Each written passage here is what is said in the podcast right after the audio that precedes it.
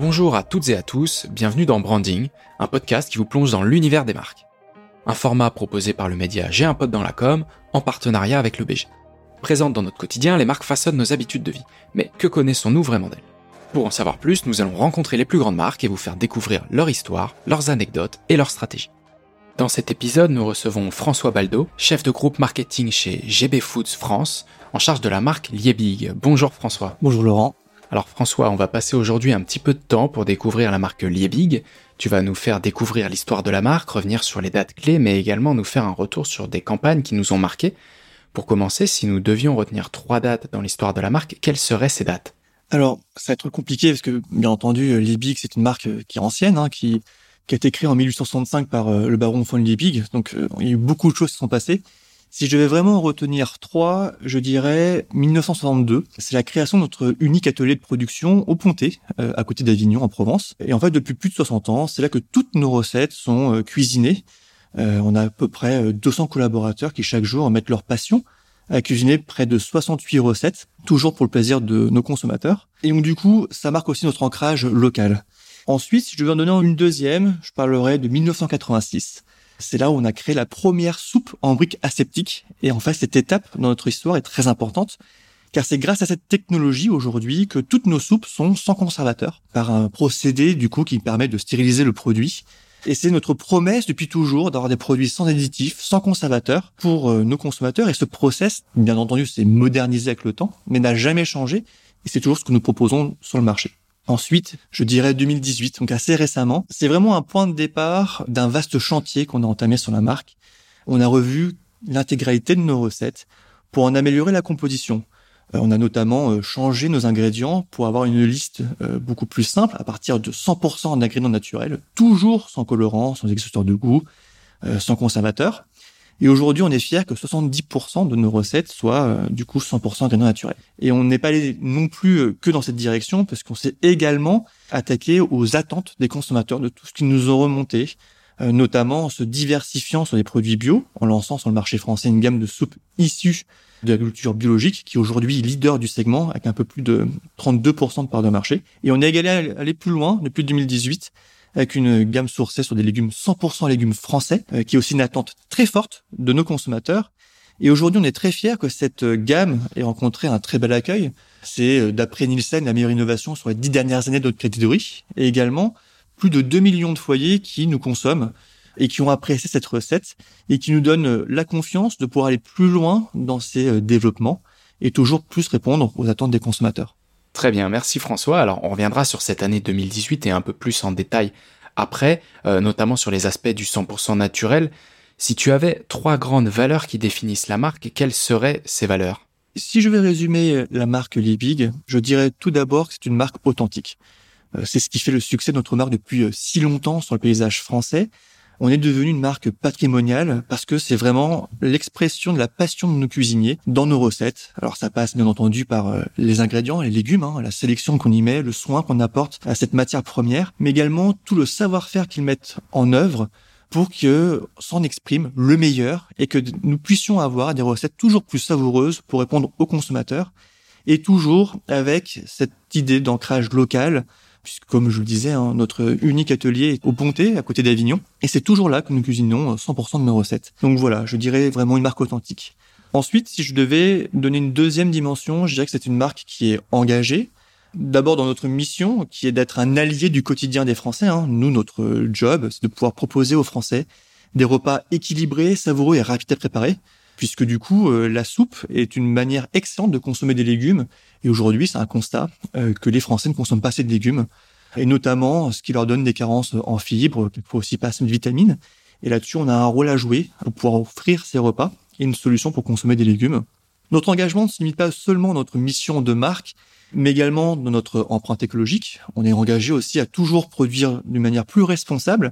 Euh, par exemple, depuis dix ans, on a diminué de quasiment de moitié la consommation en eau de nos produits et notre usine. Et on a également considérablement réduit notre empreinte carbone. Par exemple, euh, un fait un peu, un peu marquant, on a un partenariat avec euh, l'agglomération du Pontet et d'Avignon autour de notre usine pour nous approvisionner à partir d'une usine d'incinération qui collecte les déchets de la ville d'Avignon et qui nous permet d'alimenter l'usine avec une vapeur verte qui nous a permis de réduire de quasiment 75% nos émissions en CO2.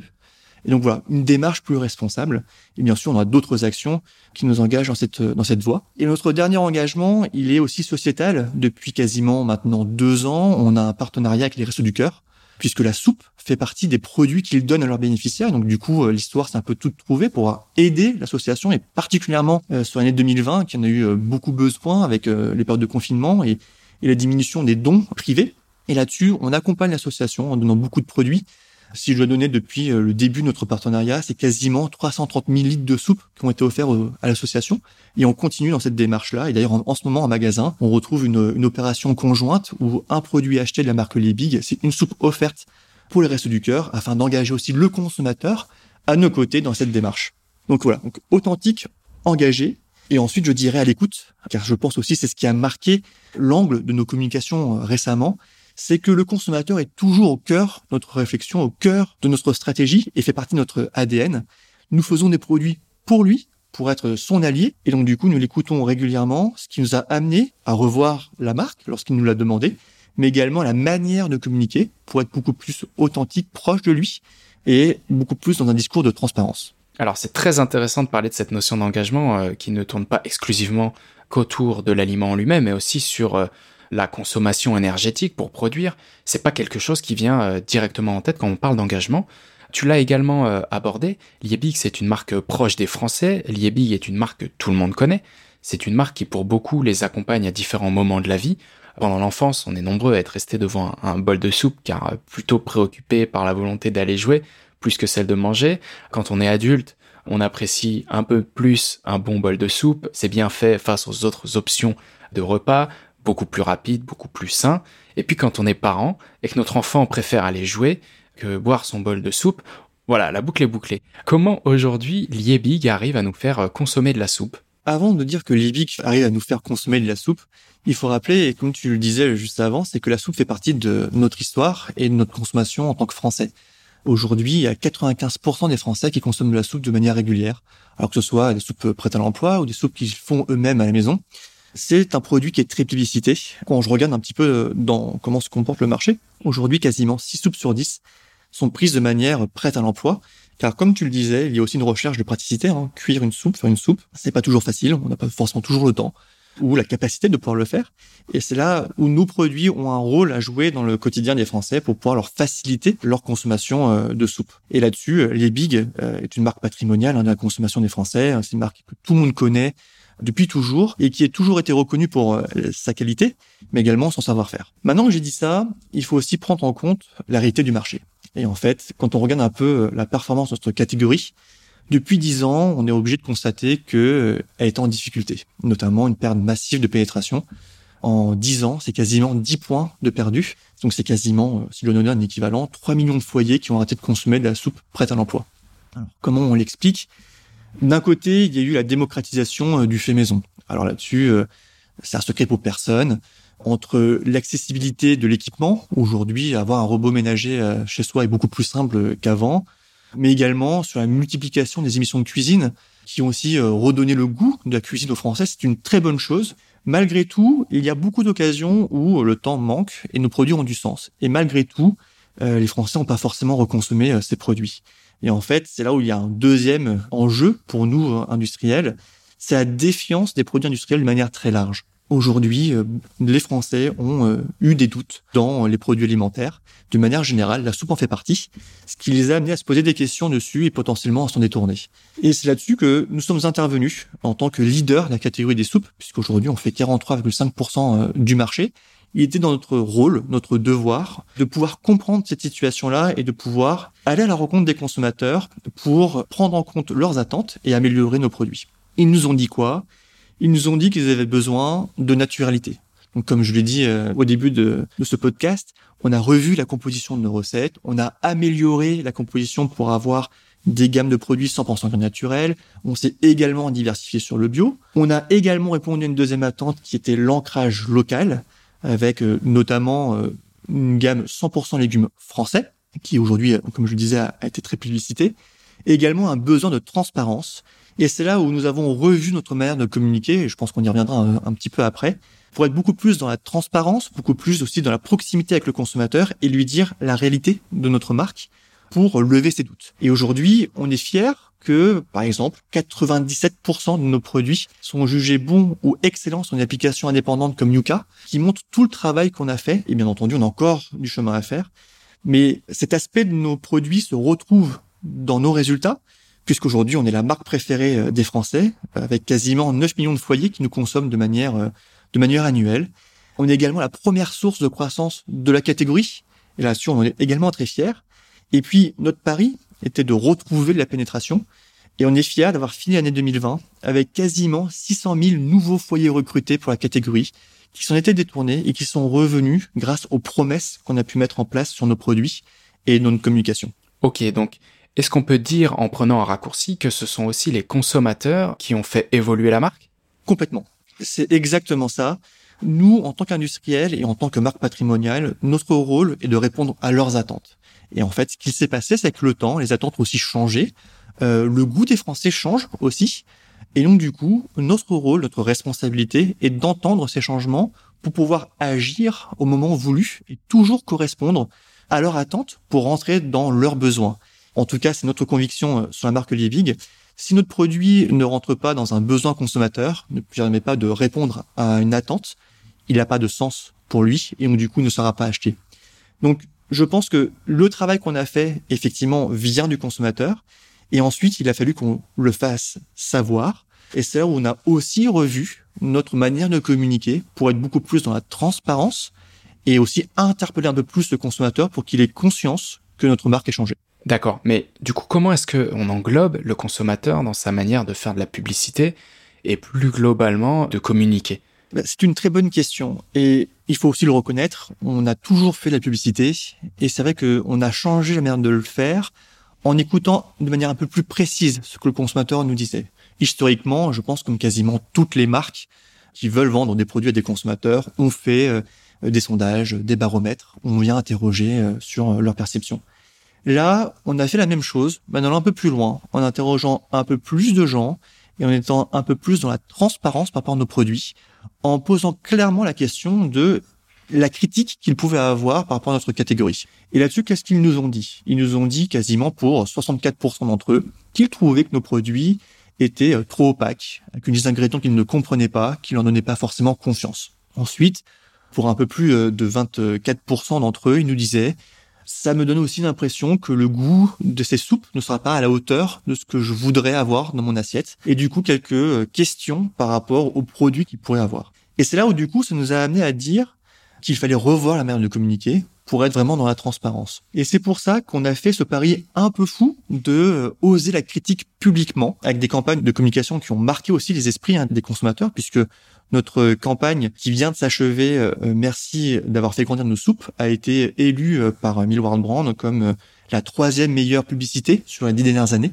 Parce que justement, il y avait cette transparence, cette proximité qui a fait le, succès de cette campagne. Eh bien justement, cette campagne qui avait été faite avec CLMBBDO, on s'en souvient, dans le spot, vous n'hésitiez pas à mettre en scène des consommateurs qui critiquent ouvertement pourquoi ils ne consomment pas la soupe, et on y voit à la fin la fameuse baseline merci d'avoir fait grandir nos soupes. Donc on voit que vous avez pris euh, le retour des consommateurs pour être très transparent.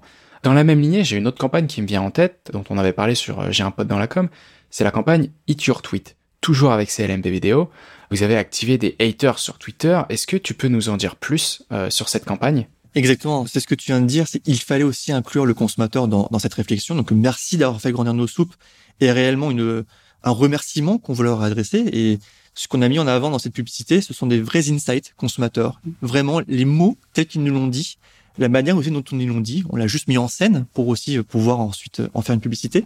Mais on est réellement sur un discours de transparence. Pourquoi? Parce que, comme je l'ai dit, notre catégorie était en difficulté. Il fallait aussi qu'on accompagne le changement majeur de nos produits par une manière de communiquer pour que ça se sache puisque aujourd'hui, le consommateur, malgré nos nouvelles recettes, malgré l'amélioration qu'on a fait, avait toujours des doutes. Donc il fallait vraiment qu'on soit dans sa proximité pour lui faire euh, changer la vie qu'il avait sur nos produits. Donc la première base était effectivement une nouvelle plateforme de communication.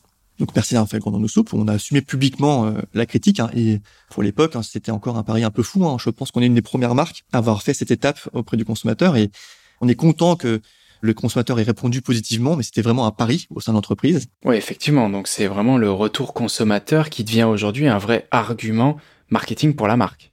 Exactement. Et finalement, Eat Your Tweet n'est que la prolongation de cette campagne, on va dire, euh, grand public en télévision, puisque nous avons écouté ces haters, donc ces mêmes personnes qui nous remontaient euh, des choses à améliorer sur nos produits. Et Eat Your Tweet, c'est exactement cette opération, de pouvoir entendre leurs commentaires et leur répondre de manière humoristique pour aussi euh, les prendre un peu à contre-pied de, de leur message et leur faire savoir que la soupe Libig a changé. Et donc du coup, on a repris ces, ces tweets des consommateurs que nous avons euh, converti chacune des lettres en petites pattes et nous avons livré une soupe pour leur refaire découvrir nos produits. Et en fait, ce qu'on s'est c'est que le consommateur, et donc ce hater, finalement, avait une image en tête de nos produits lorsqu'il a redécouvert nos recettes, a entendu le changement. Et ce qui nous fait plaisir, c'est de voir que ces haters se sont retrouvés en, en défenseurs de la marque et justement, c'est ce qui nous a aussi euh, donné euh, l'énergie, l'envie d'aller plus loin avec notre nouvelle communication qui est euh, sur les écrans depuis le début 2021, qu'on a également travaillé avec l'agence CLM, où là, on allait un peu plus loin puisque on est sorti notre produit pour aller vraiment plutôt sur des questions que les Français se posent sur l'alimentation. Puisqu'on est parti aussi d'un autre constat, c'est que même si on a réussi à faire changer pour une partie de la population l'image de nos soupes, une autre partie gardait en tête d'une manière générale, une défiance pour le produit industriel. Et donc, du coup, il nous a paru comme euh, une évidence d'aller un peu plus loin et de cette fois-ci de s'adresser plus euh, aux questions que les Français se posent de manière générale euh, sur l'alimentation, puisque finalement, c'est bien de se poser des questions, mais ne pas s'en poser, c'est encore mieux. Et qu'il n'y a pas de raison de se poser des questions la marque Liebig, puisqu'aujourd'hui, nos produits correspondent à leurs attentes. Alors, si je peux me permettre, c'est vrai que cette défiance du produit industriel, mais aussi de l'industriel en lui-même, de manière générale, elle est présente, elle est palpable. Est-ce que vous n'êtes pas en train un peu de marquer une délimitation entre les industriels plutôt orientés sur le procédé de production et les autres qui, eux, vont utiliser des additifs, des conservateurs, des édulcorants et autres ingrédients qui ne seraient pas naturels? Est-ce que c'est une volonté de votre part de vous positionner plutôt comme un industriel euh, sur la production de masse et le volume, mais pas sur l'utilisation de produits qui sont pas naturels? C'est exactement ça. Alors je ne dis pas que la transformation est simple et chaque produit industriel est différent et forcément il y a aussi euh, des questions euh, techniques qui sont pas toujours euh, réalisables, donc ça prend aussi du temps. Ça aussi, de notre côté aussi, on a pris du temps pour pouvoir le faire. Mais je pense qu'aujourd'hui, c'est une nécessité des produits alimentaires, des grandes marques aujourd'hui, de redonner confiance. Ce que nous faisons pour notre marque, on a l'intime conviction que ça a également un effet de halo positif de manière générale sur les produits industriels, car c'est tous ensemble qu'on pourra aussi redonner les lettres de noblesse à nos produits. Car c'est ce que je disais un peu en préambule, le simple existence de nos produits, c'est d'aider les Français dans leur quotidien. Nous, notre raison d'exister, c'est d'être un allié pour leur proposer des solutions de repas équilibrées, savoureuses et rapides lorsqu'ils n'ont pas le temps de pouvoir le faire. Et plus je pense que les marques iront dans cette démarche, auront en tête ce développement, plus les consommateurs leur donneront aussi de la place dans leur quotidien pour pouvoir justement leur donner une raison d'exister euh, pour eux. Alors je rebondis sur une notion que tu as évoquée en tout début de podcast, c'est l'engagement. Euh, plutôt que de mettre des œillères et s'adresser que aux consommateurs qui ne vous connaissent pas ou pas assez, vous êtes allé de manière un peu plus frontale voir les consommateurs qui ne sont pas satisfaits pour littéralement leur faire manger leur tweet. Quels sont maintenant les leviers d'engagement de la marque pour l'avenir? Ce qu'on s'est aperçu, c'est que entre ce discours de transparence, le travail qu'on a fait sur nos produits, et également lorsque le contexte s'y présente, comme par exemple cette année particulière en 2020, où euh, il faut aussi le reconnaître, le confinement a aidé notre catégorie, puisque il y a un moment donné où les Français se sont retrouvés bloqués chez eux, avec davantage de bouches à nourrir, puisque les écoles étaient fermées, et davantage de repas à prendre aussi au domicile, puisqu'ils n'avaient pas la capacité d'aller euh, en, en dehors du domicile pour prendre leur repas. Ça a amené du coup les Français à retrouver le chemin de notre catégorie et de praticité. Et donc là-dessus, notre ambition pour les cinq prochaines années, c'est de continuer réellement dans la démarche que nous avons initiée. Aujourd'hui, par exemple, 70% de nos recettes sont 100% graines naturelles. On est en train de travailler aux autres recettes pour qu'elles deviennent également 100% euh, graines naturelles. Notre ambition d'ici 5 ans, c'est que 95% de nos recettes le soient. Alors, j'entends la question, euh, pourquoi pas 100% c'est qu'en fait, ces recettes-là n'impliquent pas que notre industrie. Par exemple, nous avons des recettes paysannes avec des lardons. ou d'autres produits qui nécessitent aussi la transformation d'autres industries qui ont plus ou moins de complexité. Donc notre rôle, c'est de les accompagner, mais bien entendu, dans l'immédiat, tout n'est pas faisable. Donc nous travaillons vraiment sur une démarche long terme avec nos différents partenaires. Un autre engagement que nous avons, et surtout quand on voit l'engouement des Français pour les produits 100% français, c'est d'augmenter notre sourcing en légumes français. Aujourd'hui, 25% de nos légumes sont sourcés en France. Si je dois donner un peu un parallèle, avant 2018, c'était seulement 5%. Notre ambition d'ici 5 ans, c'est de passer à 50% de légumes français. Donc c'est un pari assez ambitieux parce que tous les légumes ne sont pas forcément euh, présents en France ou en quantité suffisante. Si je donne un exemple, notre soupe euh, chinoise a du bambou qui n'est pas produit en France, donc mécaniquement, nous aurons toujours besoin d'autres partenaires, mais notre engagement est réellement de pouvoir augmenter cette part de légumes français. Un troisième engagement qui va être pour l'avenir, c'est toujours rendre plus accessible le bio. Donc nous avons développé une gamme qui, fonctionne très bien. Nous allons continuer à l'alimenter et à la faire découvrir pour démocratiser euh, les soupes issues de la culture biologique dans la consommation euh, des Français. Notre dernier engagement est toujours de proposer des recettes toujours plus savoureuses pour continuer à plaire aux Français et à toujours avoir une place dans leur quotidien, car c'est réellement notre mission de marque. Très bien, merci François. On voit actuellement beaucoup en télé euh, la marque Liebig, ce qui n'est pas le seul format que vous exploitez. Pourrais-tu nous en dire un peu plus sur comment euh, Liebig se digitalise pour toucher euh, sa cible sur d'autres formats? C'est vrai que la télévision est un peu le levier historique sur lequel nous communiquons pour aussi pouvoir adresser un message de masse et adresser le plus de consommateurs possible. Ce qu'on s'est rendu compte par rapport au modèle qu'on avait euh, historiquement mis en place sur la marque Lebig, euh, c'est que ce n'est pas suffisant. Aujourd'hui, le consommateur, comme je le disais, a besoin de se sentir écouté, compris, et ça passe forcément par une stratégie de personnalisation euh, des contenus. Alors, on pense au digital que nous avons adressé, mais pas que. C'est également en presse, en événementiel, où il faut être un peu plus précis dans la cible consommateur et vraiment s'adresser sur les points de contact qui sont les plus crédibles et légitimes pour lui. Donc, tu le disais, on a aussi entamé une transformation euh, digitale. On a significativement augmenté nos partenariats et notre investissement sur le levier digital avec des contenus toujours plus personnalisés, proches des consommateurs pour réellement répondre à leurs attentes. Et aujourd'hui, on voit dans le modèle économique que c'est un pari gagnant puisque la synergie de nos différents leviers est nettement plus incrémentale que utiliser le levier de télévision seul. Et on est réellement dans une stratégie de complémentarité entre d'un côté des messages qui vont faire euh, de l'awareness, faire connaître nos enjeux. De l'autre, des leviers qui vont travailler le purpose, donc de l'engagement, donner de quoi travailler l'equity de la marque et faire que nos consommateurs s'engagent. Et enfin, des leviers plus proches du magasin qui vont avoir un rôle de conversion pour ensuite les inciter à acheter et essayer la marque Big pour se rendre compte d'eux-mêmes que la marque a changé et qu'elle a aujourd'hui une place dans leur quotidien. D'accord, donc on note encore une fois la notion d'engagement, de vouloir rendre des recettes toujours plus naturelles, mais aussi d'intégrer euh, les autres filières euh, dont vous êtes euh, plus ou moins dépendant.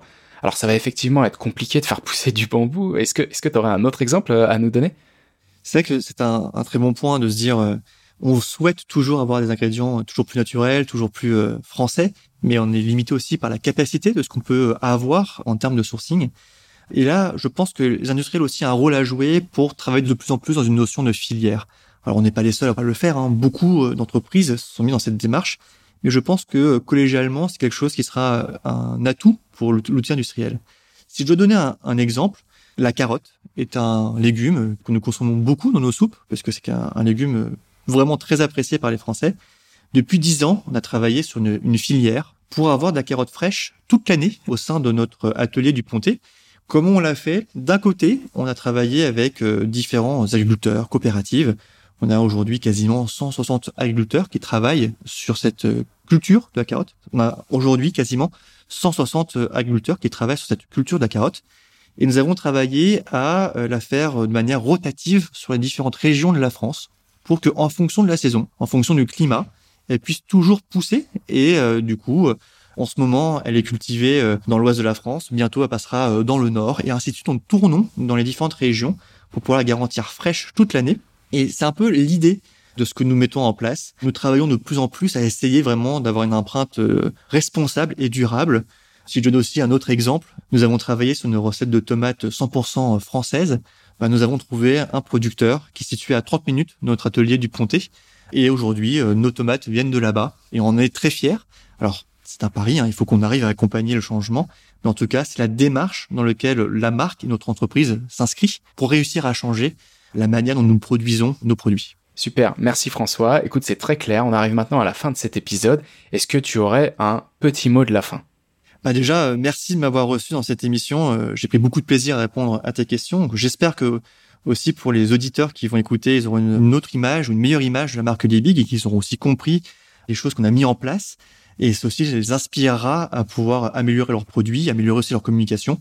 En tout cas, merci de m'avoir reçu euh, dans cette émission. Eh bien, écoute, merci à toi plutôt d'avoir pris le temps de nous répondre j'espère que nos auditeurs se sentiront grandis de tout ce qu'ils auront appris sur la marque Liebi. Quant à moi, je vous remercie de nous avoir écoutés. On se retrouve très vite dans le prochain épisode de notre podcast Branding en collaboration avec Le BG. À très bientôt.